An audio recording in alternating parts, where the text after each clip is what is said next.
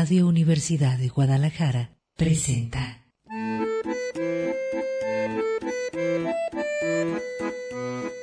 El acordeón. Pliegues bizantinos de la conversación. Con Manuel Falcón. Bienvenidos.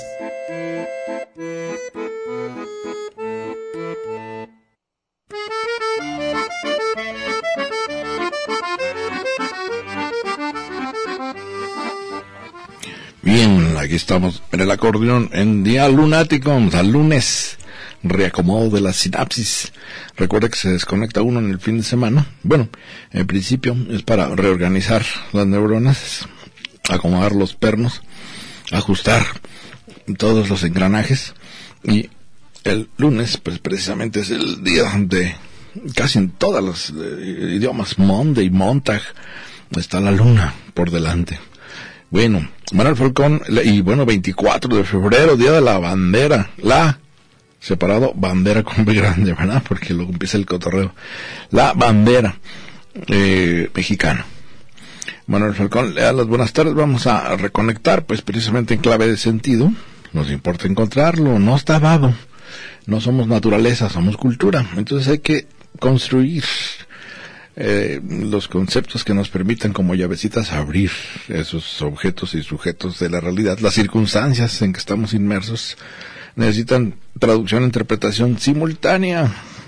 Digo, a menos que queramos llevarla a oscuras, para profundizar y entender hay que abrir esas eh, puertas que son una interrogante de entrada. Todos los días es una cotidianidad que nos desafía, desafía a la conciencia para ser entendida a fondo. En nuestra ruta existencial precisamente, o la trayectoria existencial que nos hayamos trazado, pues eh, está llena de obstáculos a veces que eh, son creados por la conciencia misma. No es tanto el obstáculo, sino lo que pensamos del obstáculo, lo que pensamos del problema. No es tanto la persona tóxica, por ejemplo, sino lo que pensamos de esa persona tóxica. Es muy importante entonces, eh, incluso de nosotros mismos, no es eh, tan importante nuestra personalidad o nuestra imagen pública, sino lo que pensamos nosotros de nosotros mismos, nuestra propia sintaxis psíquica. Recuerde que hay palabras que tenemos, pues, eh, reiteradas en nuestra conciencia todos los días al levantarnos, al vernos al espejo, al repetirnos, eh, vamos configurando una, un rostro, un, cuerpo, una identidad, y eso eh, es precisamente lo que nos obliga a reflexionar sobre nosotros mismos y entendernos. Hacemos gran favor al prójimo si ya le damos las claves de nuestra más o menos orientada personalidad. Y en el trayecto existencial, pues es una labor de permanente de estar aprendiendo sobre la base de la experiencia a reacomodar aquellos pues eh, muletillas o muletas que nos dieron en la infancia, en la adolescencia para avanzar. Las instituciones ya estaban cuando nacimos, ya había el lenguaje, el lenguaje nos habla, ya estaba todo armado y hay que incorporarse a esa sociedad, a esa cultura. Aquí nos tocó vivir. Pero en eso, pues eh, ocurre la adolescencia, la primera juventud y hay que reajustar otra vez de nuevo sobre nuestro conocimiento adquirido, pues eh, las propuestas iniciales. Y es cuando nosotros vemos ya la conciencia frente al cosmos, frente a la realidad, frente a la realidad social, de otra manera. Nuestro, nuestra visión del mundo se ajusta mejor y es cuando incluso establecemos la crítica. En los periodos de estudiante, de universitario, uno se vuelve muy crítico, porque tiene ese tiempo, ese lapso, así sean cuatro años, que es muy breve, eh, hay esa oportunidad de liberar la conciencia de muchas eh, pues, censuras sociales y poder criticar a fondo todas las instituciones por supuesto implica estudiarlas, no es nada más el nihilismo, ¿verdad? Tirar por tirar, sino eh, entenderlas a profundidad y cuestionarlas. Y eso nos permite todavía reacomodar más nuestra trayectoria existencial y, bueno, eh, respetar la realidad, lo cual nos obliga a ir por matices, paso a pasito, gallo gallina. El autoritario pues la quiere de tajante. O sí o no, mentira, verdad, falso, verdadero, blanco, negro, pues ahí ya se perdieron todos los claroscuros, toda la gama de colores, todos los matices, todos los pliegues bizantinos. Vamos a comenzar.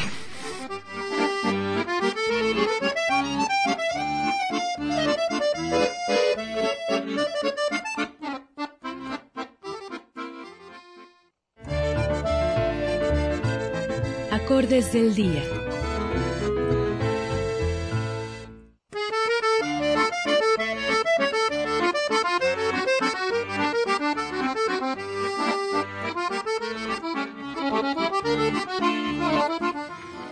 Bien, pues eh, en, en, lunes y 24 de febrero le mando un saludo a mi hermano. Tengo, después de mí soy primogénito, sigue un hermano psiquiatra. Le mandamos un saludo hasta las tierras regiomontanas. Eh, él es eh, terapeuta. Um, déjeme decirle que además, bueno, nació en pleno día de la bandera. Qué oportunismo, ¿verdad? es patriótico mi hermano. Eh, la, hay que recordar que la vexilología es el estudio de las banderas. Hay toda una, eh, incluso en la era del siglo XXI, se han creado muchísimos países nuevos, sobre todo se fragmentan los grandes y crean, se surgen nuevas geografías y surgen nuevas banderas. Y hay toda una, eh, pues está en la UNESCO, hay toda una, pues, ¿qué diríamos? Escuela de diseño de banderas, la vexilología, eh, que viene desde, uff, desde muy antiguo en los ejércitos terrestres para identificarse en el horizonte, les he comentado, pues la única manera era, para no darse unos contra otros, era decir qué bandera es, ¿verdad? ¿Son amigos o enemigos? Famosísima la bandera pirata, usted recordará. Si venía el barco, pues igual en aquel horizonte de agua, más agua y más agua todavía, pues lo único que podías eh, identificar era aquella bandera con el, cráneo y dos tibias, o la tibia y el peroné de la, sobre un fondo negro, los piratas.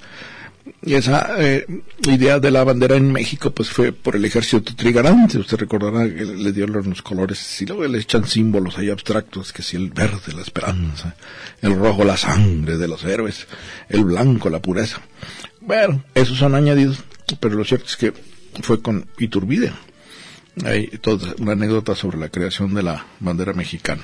Yo sí recuerdo nada más como, pues cada día de la bandera había que estar en el patio, cantar el himno nacional, hacerle honores a la bandera. Eh, el patriotismo es, pues, eh, frente al nacionalismo, la diferencia estriba en que uno reconoce, pues, eh, históricamente la pertenencia a una geografía, a un territorio, y reconoce también lo que está implícito en toda su cultura. Eh, pero cuando se vuelve peligroso, ¿verdad? Es cuando en el ultranacionalismo, el nacionalismo ultranza, eh, empiezan con aquello de que México, como México no hay dos, no hay 500. Y cuando empiezan a sustituir al individuo por la nación o por eh, la patria, ahí, ahí se pone peligroso.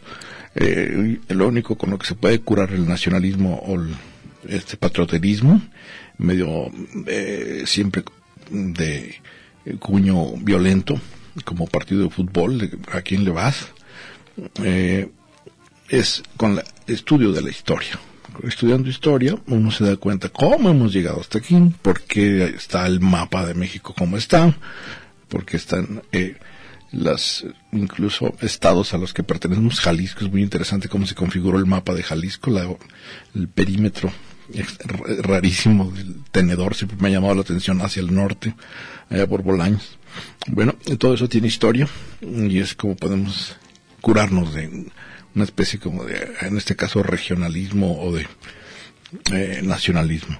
Y pues por la bandera, eh, en muchas ocasiones nos han puesto símbolos como el niño héroe que se aventó enredado en una bandera, pues son reforzamientos de esta cultura, precisamente de eh, tenerle reconocimiento al territorio donde nacimos, pero sin excederse, no se cuelguen ni se columpeen. Bueno, déjame comentarle que a propósito del clima en que nos encontramos, vamos rumbo al, ya eh, se volvió, por cierto, parte de la agenda eh, no política del presidente López Obrador, sino de la agenda social, el movimiento feminista, eh, muy bienvenido por todas, eh, pues creo los estratos de la sociedad, menos por los que están en el poder. Qué ironía, ¿no? Digo, les siguen buscando conservadores y adversarios y buenos contra malos. Pero eh, muy bien, este paro nacional que va para el 9 de marzo, 9 de marzo, eh, después del Día de la Mujer, del 8. Eh, en esa, eh, pues, ¿qué diríamos? Eh, envite, ¿verdad? Que están haciendo las mujeres en ese guion. Es que vamos a hablar esta semana de una eh, forma, eh, si ustedes me preguntan de qué, va a ser de cuentos infantiles, en este caso del de Caperucita Roja, pero reescritos en clave de género. Es muy interesante cómo, pues, eh, este fue resultado de un taller de escritura alternativa o escritura de creatividad alternativa o escritura alternativa de creatividad. Estoy traduciendo del inglés, pero eh, enfocada sobre el ángulo del concepto de género. Ya hemos dicho aquí, porque luego creo que no lo entienden mucha, sobre todo las autoridades, género no, no se refiere a la gramática española, es un concepto antropológico que significa el sometimiento de toda una colectividad, como las mujeres, sometida a otra, los hombres, porque sí, ese es el cuestionamiento, es un concepto antropológico, pero con fines políticos, cobrar conciencia del poder al que están sometidas las mujeres, las niñas, los niños, y ahí podemos añadirle todos los eh, colectivos débiles como los eh, lesbianas, homosexuales, etcétera. Bueno, y en este eh, tenor es que vamos a hablar de una reescritura de género, no tanto de escritura, sino reescritura de género del cuento de Caperucita Roja. Vamos un corte y continuamos aquí en San Lunes, Ojos Lunáticos.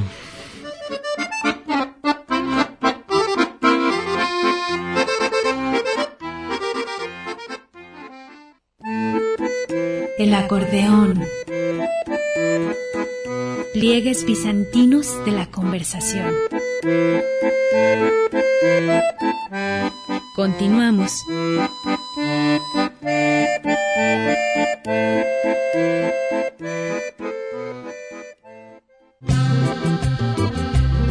El acordeón. Pliegues bizantinos de la conversación. Continuamos.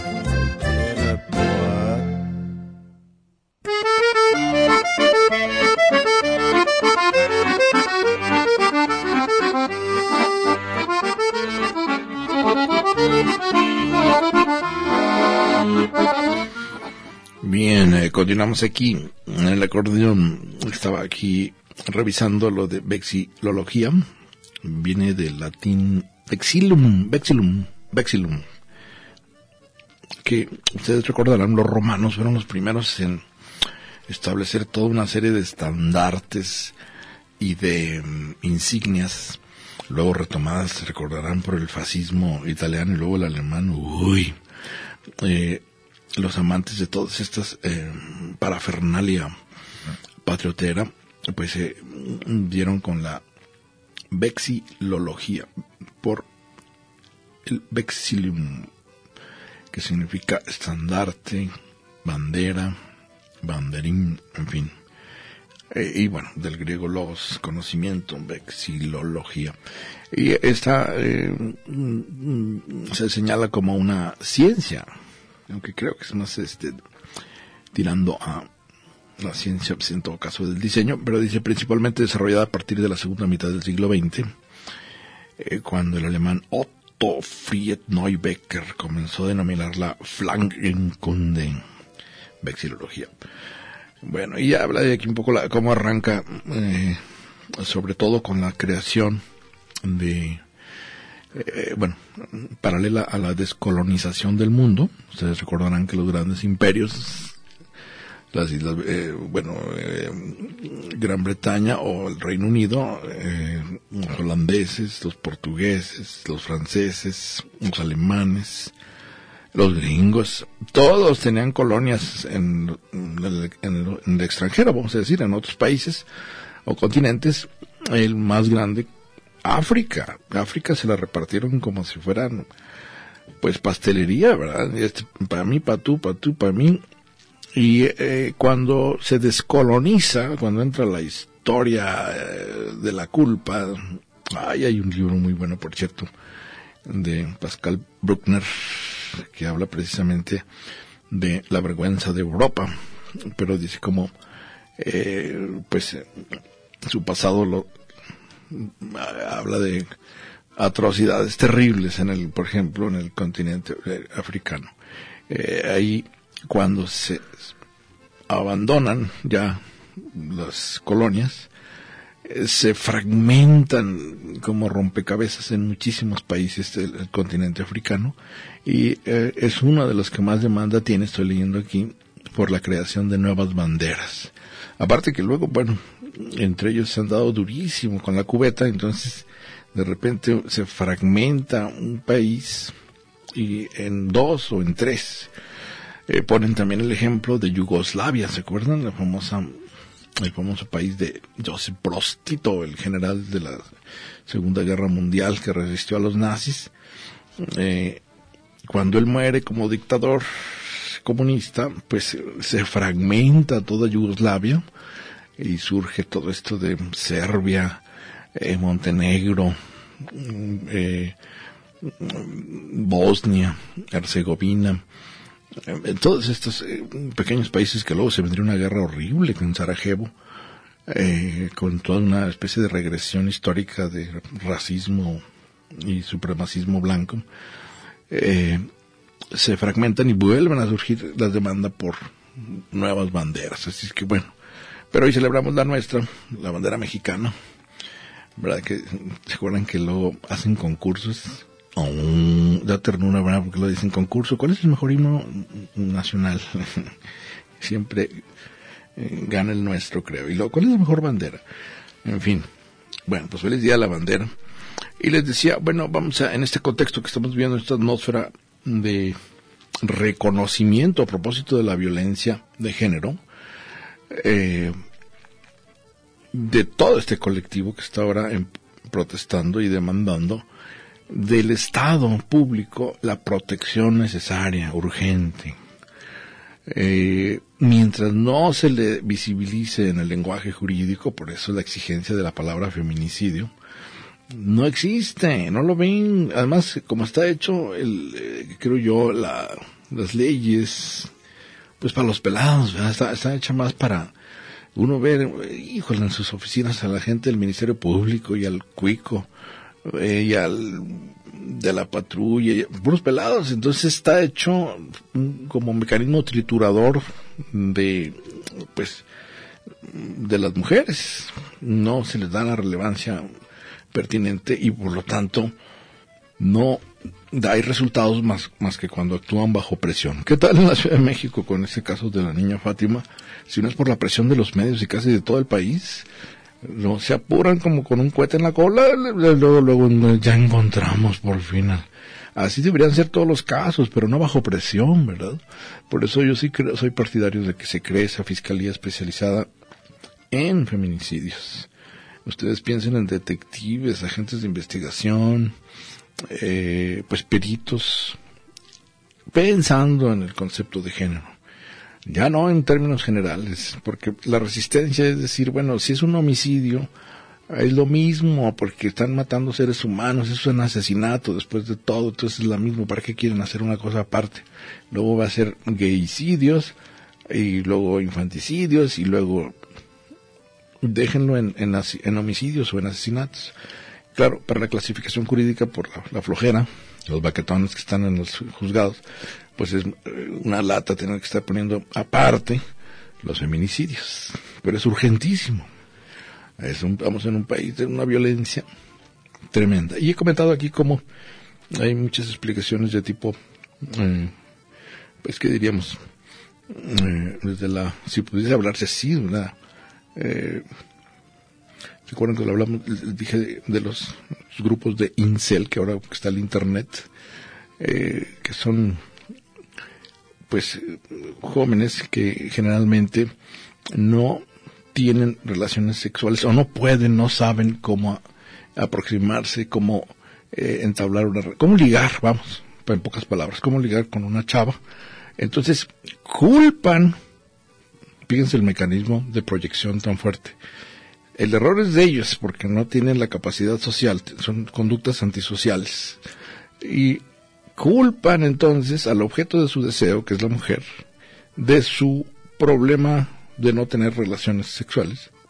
Entonces, por consiguiente, hay que destruir lo que me despierta el deseo. Y así se explicó, incluso por internet y en sus diarios, el último que se lanzó a matar mujeres con armas. Es un poco la lógica, con comillas, del asesino de mujeres. Eh, le despiertan violencia porque no puede alcanzarlas. Y no puede alcanzarlas en su ser más íntimo, vamos a decir. No hace contacto con las mujeres. Superficialmente incluso, por ejemplo, las pueden violar, las pueden eh, prostituir, las pueden, se pueden casar, pero no llegan a fondo en la relación con las mujeres, no la entienden. Y esa desesperación los orilla a destruirlas. Y es donde está el perfil del asesino o del feminicida. Vamos a ir a, un corte. Ay, no, todavía tengo, ¿no? Un cachito. Ok. Entonces, bueno, en este contexto, eh, le estaba dando más o menos la explicación de por qué el impulso a, destruir a las mujeres, o, o este, estos casos de si es una mujer muy bella, arrojarle ácido en la cara, es la, es la misma noción de fondo. Es decir, no puedo alcanzarte en tu belleza, me superas, no te entiendo, te destruyo. Terrible. Por supuesto que tiene que ver en, el interior de estos eh, hombres, pues eh, la misma capacidad auto, autodestructiva. Llevan ya, eh, generalmente son niños golpeados, crecieron en la, leyenda negra de que con la letra con sangre entra o a golpes y manazos porque no entienden y acumulan un cóctel de violencia terrible que luego pues a buscar chivos expiatorios y reajan vamos a, en este contexto, hablar, les digo, de eh, una reescritura del cuento de Caperucita Roja. En este eh, relato eh, se habla de Caperucita Rosa, Caperucita Roja es una universitaria periodista. El lobo es policía. Entonces tiene que cruzar por el bosque Caperucita, protegido protegida por el lobo. Pero el lobo es eh, corrupto, vamos a decir, porque el cazador, ¿se acuerdan del leñador cazador del cuento de Caperucita? Tiene hijos juniors, es un gran empresario talamontes y le paga lana al lobo, policía, para que sus juniors puedan tumbar árboles, pero los juniors violan a las caperucitas los juniors abusan de las caperucitas en el bosque, en el bosque a la mitad de la oscuridad del bosque. La abuelita de Caperucita es eh, la presidenta municipal. Todo esto les digo es un taller de creatividad, de escritura alternativa, eh, que me parece extraordinario porque va dando otro ángulo. Ahorita los voy a precisar. Eh, y en lugar de llevarle galletitas, Caperucita le lleva a la abuelita presidenta municipal eh, vamos a decir, del bosque, eh, documentos sobre las, el acoso, la violencia de género de los juniors del leñador, del cazador del bosque, que está en complicidad con la policía o los lobos o el, lobo. Ahorita vamos a explicitar el, el relato. Vamos a un corte y continuamos.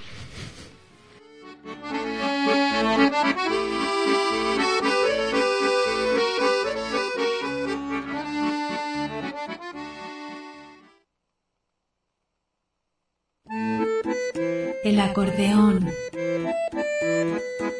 Pliegues bizantinos de la conversación. Continuamos.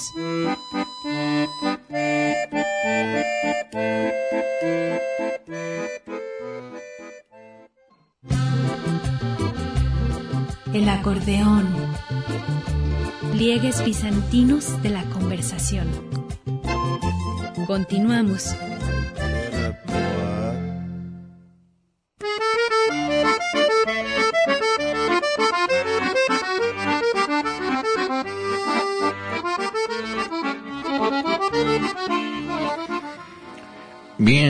Continuamos aquí en el acordeón. Le recuerdo que, por cierto, me estaba acordando a propósito de conocer la historia de México. No sé si leyeron o escucharon o vieron el video de la secretaria de Energía, Rocío la que está construyendo.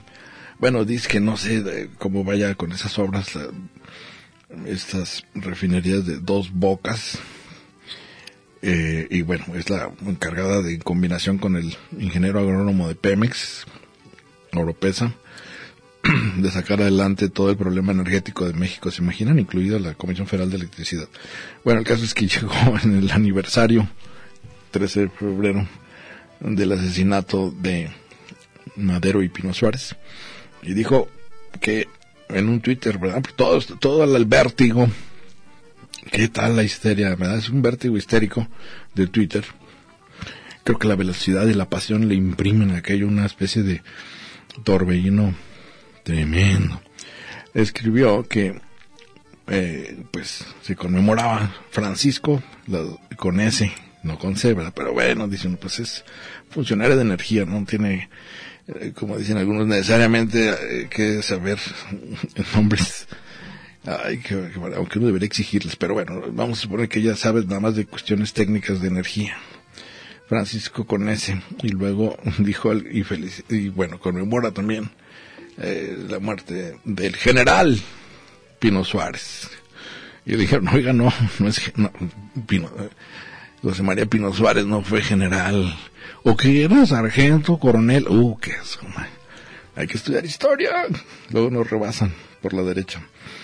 Bueno, eh, les decía que eh, en esta reescritura del cuento de Caperucita, que fue un taller de eh, precisamente escritura alternativa, eh, se, le va, se, se va se van cambiando los papeles de los personajes, o la protagonista que es Caperucita, esta es universitaria periodista, transita por el bosque, que podríamos ahora decir nuestro bosque urbano, ¿verdad?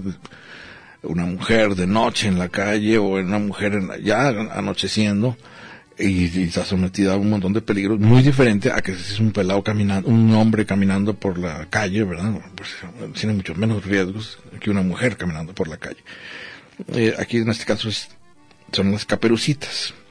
Los lobos son policías, o el lobo es el, jefe de policía. Eh, pero corruptos, están en connivencia, doble N, connivencia con el leñador o el cazador que tiene hijos, unos juniors tremendos que abusan de las caperucitas.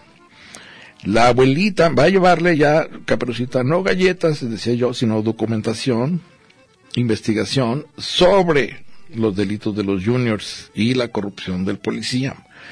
Entonces por eso se vuelve la trama pues eh, intensa, porque el, policía no va a creer que la abuelita que es presidenta municipal del bosque o eh, digamos la autoridad es la jefa del policía se entere de que está recibiendo centavos del leñador para que los deje como talamontes de manera impune a él y a sus juniors, a sus hijos.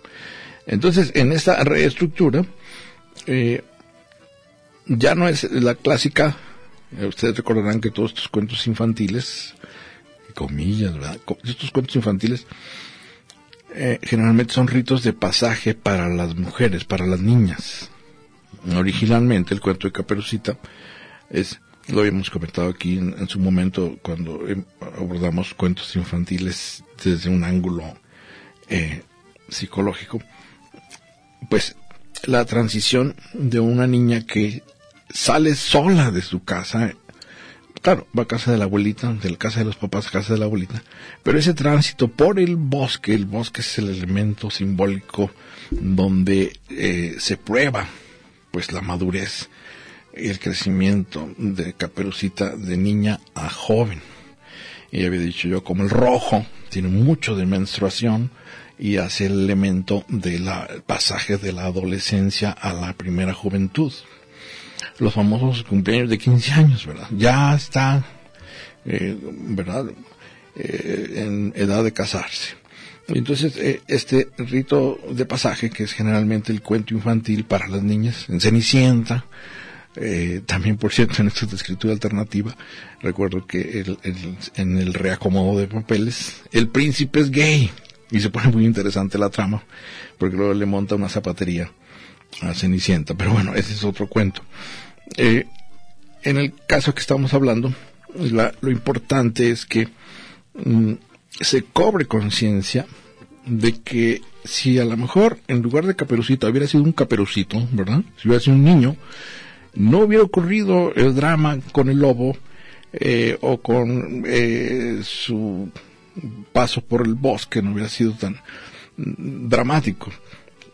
pero como es una niña que luego pasa a joven, si recordar el cuento original, el lobo se quiere comer a Caperucita y se quiere comer a la abuelita. Se come, de hecho, a la abuelita y luego se disfraza de ella. Luego llega el leñador y le abre la panza y saca a la abuelita. Es cuento, es cuento. Eh, es un símbolo, ¿verdad? Comer, pues es destruir, matar, violar a Caperucita y a la abuelita, a las mujeres. Y es algo que ya en esta reescritura, si el lobo es el policía y está bajo las órdenes de la abuelita, lo cual se me hace buenísimo, eh, la abuelita pues tiene que documentar y mandar a la justicia al que al lobo corrupto y al leñador que está abusando de los permisos para talar el bosque. Y Caperucita es periodista, universitario periodista, y puede documentarlo. Y es otra vez rito de pasaje, pero ya en clave de protagonistas Caperucita y su abuelita, con autoridad sobre eh, el lobo corrupto y el, bueno, el lobo y el leñador corruptos, que dan más cuenta de nuestra realidad actual, ¿verdad? Ya ahorita un, un cuento de la inocencia del original de Caperucita, pues híjole, ayuda muchísimo todavía como símbolo de el eh, salir de casa. Es para la infancia toda una un proceso.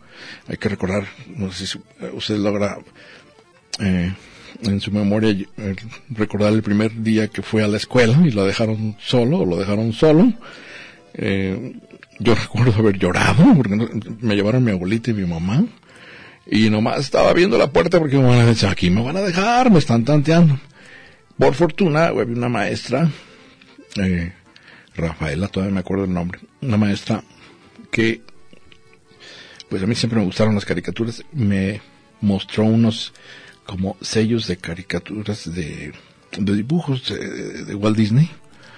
Pues ya con eso me, me entretuve, me distraje y se fueron mi abuelita y mi mamá, ya ni cuenta me di. Pero ese rito de salir de la casa e ir a la escuela y de quedar ahí en la escuela con personas que no conocemos, maestras que no conocemos, es toda una aventura para la infancia. Este cuento también, estos, pues que diríamos, símbolos de pasaje por un, en este caso el bosque, de salir de la casa. Están también, por ejemplo, recordarán ustedes el de Hansel y Gretel. Eh, pues hay, hay, hay muchos, eh, el de la Bella y la Bestia, ay, ese, es, ese es intensito. Este, bueno, bueno, no desviarme mucho, pero también tiene su escritura alternativa, el de la Bella y la Bestia. Eh, pero es siempre la mujer que sale a enfrentarse al mundo. Eh, en, el, en la antigüedad todos estos relatos orales eran generalmente de abuelitas, de mamás, preocupadas. Y en aquel tiempo la violencia sí no distinguía, ahí sí para que vean, incluso no había esta cuestión de eh, límite de edad para las relaciones sexuales. Entonces era más peligroso todavía para las niñas. Eh, y había que irlas, pues, eh, con los cuentos infantiles, orientando eh, y sin imbuirles miedo ni paralizarlas de miedo, porque sería también eh, pues un resultado terrible, ¿verdad? Una educación que paraliza de miedo al niño o a la niña, pues eh, poco ayuda. Al revés, darle fuerza para que viva eh, con coraje y valentía su libertad.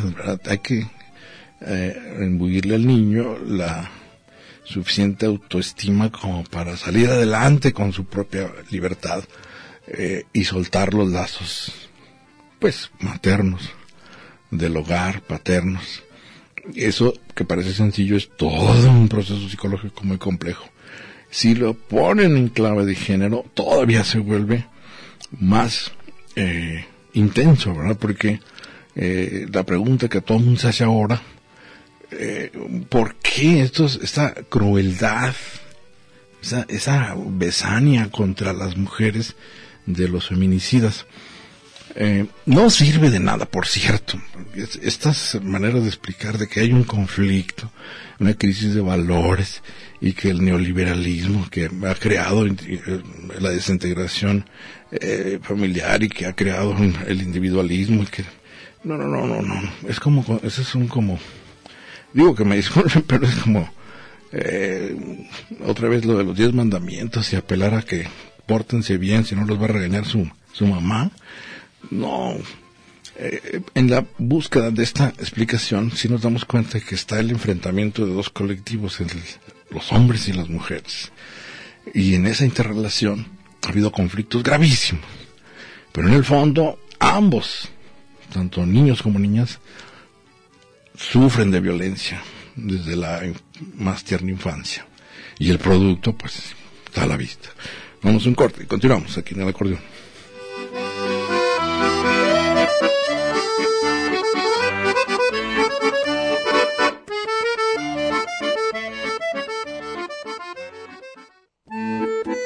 El acordeón. Pliegues bizantinos de la conversación. Continuamos.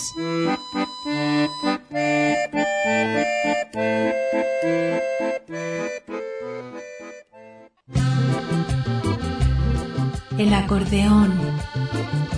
Pliegues bizantinos de la conversación. Continuamos.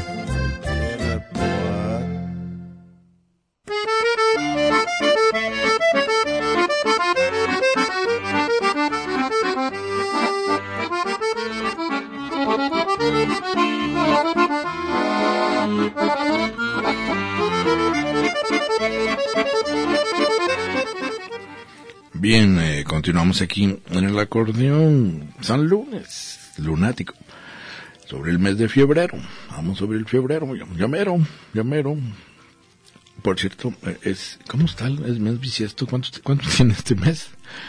Bueno, eh, le comentaba que hoy que es eh, pues Día de la Bandera, ay, que estoy leyendo los homenajes a que niñas que se desmayaron porque las tienen bajo el rayo del sol, las autoridades y los discursos, oh bandera, oh patria mía, y el rollo todo, híjole, no sean crueles, hombre, qué bárbaro. Aquí estoy viendo eh, los homenajes a la bandera. Deben hacer una cosa muy sucinta e incluso pensar en términos eh, el otro día, pues, en una discusión con amigos eh, que hemos dado clase precisamente de, de historia y civismo.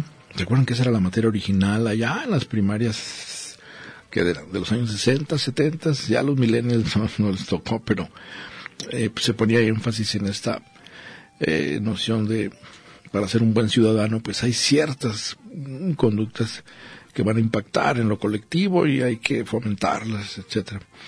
Y una de ellas era enseñar bien la, la historia de México y a su vez enseñar bien a, a respetar esos símbolos que, están sobre la cultura de lo mexicano, etcétera, sin incurrir en, les digo, el patrioterismo o el eh, nacionalismo o en la cosa cursi, ¿verdad? De, en fin, de pasarse de, eh, pues, sí, hacerlo demasiado como estos homenajes que estoy viendo aquí, los niños desmayados, demasiado retórico el, homenaje y, se pierde el sentido para los niños, no van a captar esa atención. Entonces decíamos que tiene que ser muy preciso y destacar los, las anécdotas incluso curiosas de quién tejió la primera bandera, cómo se les ocurrieron los colores, cómo se les ocurrió el, el escudo, etcétera para eh,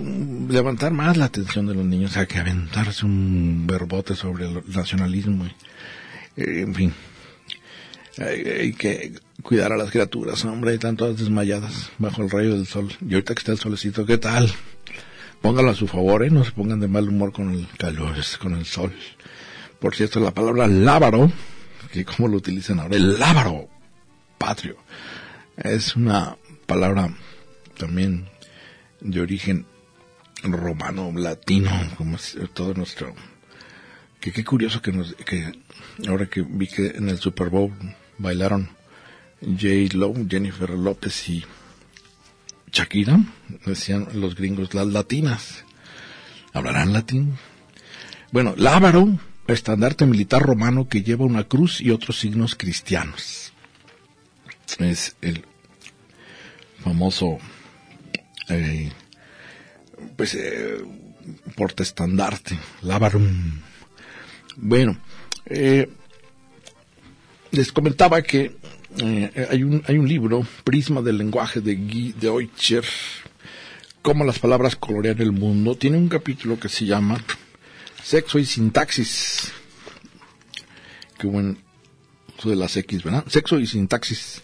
Que precisamente, bueno, eh, la palabra que corresponda al fenómeno eh, preciso que queremos nombrar, cuando, cuando se acopla el concepto y la palabra, se nos abre la comprensión del mundo.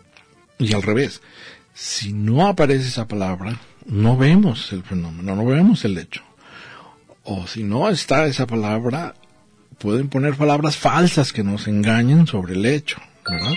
Como les digo aquí, bueno, hay un debate entre abogados de que si el homicidio, que si el asesinato, que para qué le ponen feminicidio.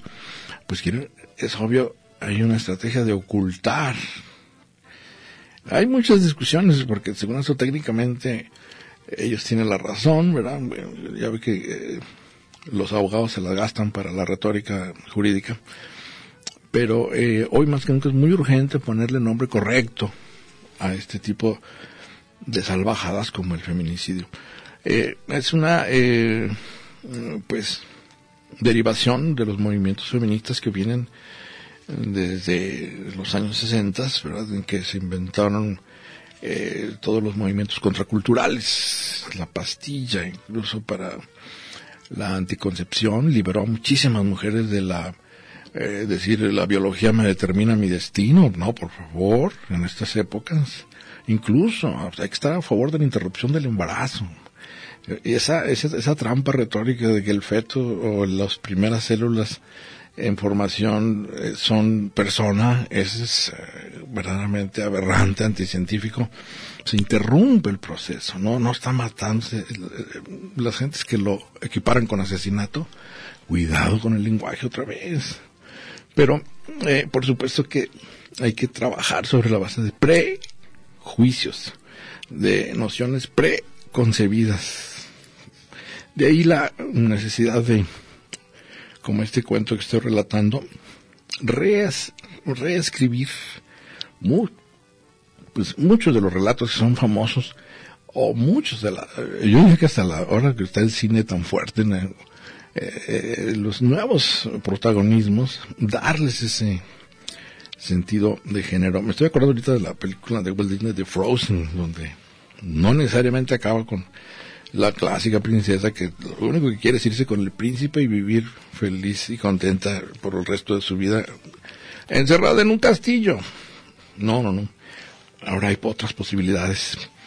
Y otra vez no hay nada, si, no pasa nada si, si la mujer no se, no, prefiere no casarse, prefiere no tener hijos prefiere vivir una vida independiente, prefiere desarrollar su carrera profesional, prefiere desarrollarse como persona mejor, tener mejor amigos y amigas y, reservarse el derecho de admisión se vale. Ya eso de que, es que, como no tiene criaturas, ¿verdad? Pobre, no, se ha realizado como mujer. No, es el siglo de la edad del paleozoico, de los neandertales. Y este tipo de cuentos como el que estoy relatando ahora de Caperucita Roja, en clave de, es el rito de pasaje, pero en clave de protagonistas, Caperucita en otro papel, eh, y la abuelita también, eh, y con el puro nombre, es decir, bueno, Caperucita sí, pero es la periodista Caperucita. Y es la abuelita sí, pero es la presidenta municipal, la abuelita es autoridad. Y el lobo, el lobo es corrupto, es policía, cuico, pero le encanta la uña. Y el leñador, pues es el empresario, el empresario siempre quiere la ganancia rapidita y fácil, talamontes y tiene juniors peligrosísimos, andan merodeando por el bosque y abusan de las caperucitas. Entonces todo esto crea un nuevo relato que es el que hay que poner en práctica cuando uno pues eh, ya lo ve desde otra perspectiva. En este caso, bueno, en la atmósfera de feminicidios de nuestro país, pues verlo desde la perspectiva de la violencia de género. Eh, iba a, comentar que eh, muchas veces la, pues que diríamos, la iglesia católica, la, los que consideran, por ejemplo, la biología determinante del, sexo, los que consideran que los genitales son los que dicen que es azul y que es rosa, eh, eh, va a ser muy difícil eh, porque son dogmas terribles para son como piedras y, por mucho que uno quiera como esto, por ejemplo, que les digo, uno habla de la, debe haber ya, como en todos los países del primer mundo, debe aprobarse la ley de interrupción del embarazo para que, por ejemplo, una niña que de repente se embarace a los 15, 16 o 14 años, es un crimen, tanto para la criatura que vayan a nacer como para la niña y dejar un embarazo así. Es una atrocidad. Y luego, ¿por qué los matan? Pues porque ya de ahí es un hecho muy violento permitir este embarazo. Y se va a interrumpir un proceso biológico, no se va a asesinar a nadie, no está configurado como persona, unas células que fueron a dar el espermatozoide con el óvulo, no es una persona. Ya lo han dicho muchos, pues si no, ¿cuántos espermatozoides que se van sin pegar y son vida? ¿Y qué? ¿Esos son asesinatos?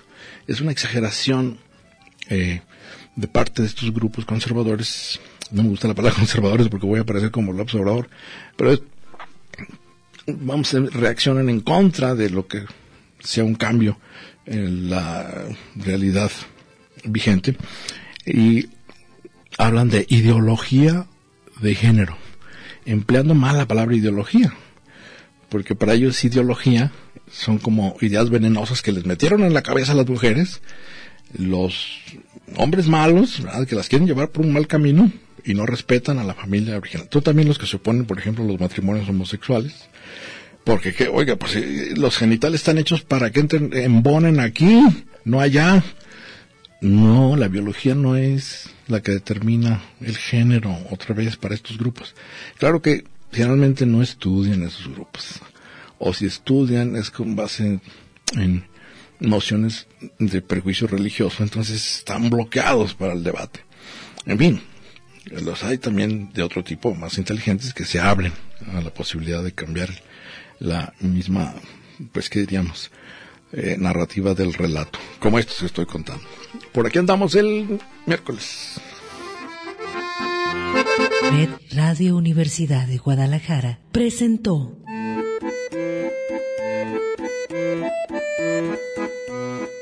el acordeón. Pliegues bizantinos de la conversación. Con Manuel Falcón. Lunes a viernes, 3 de la tarde.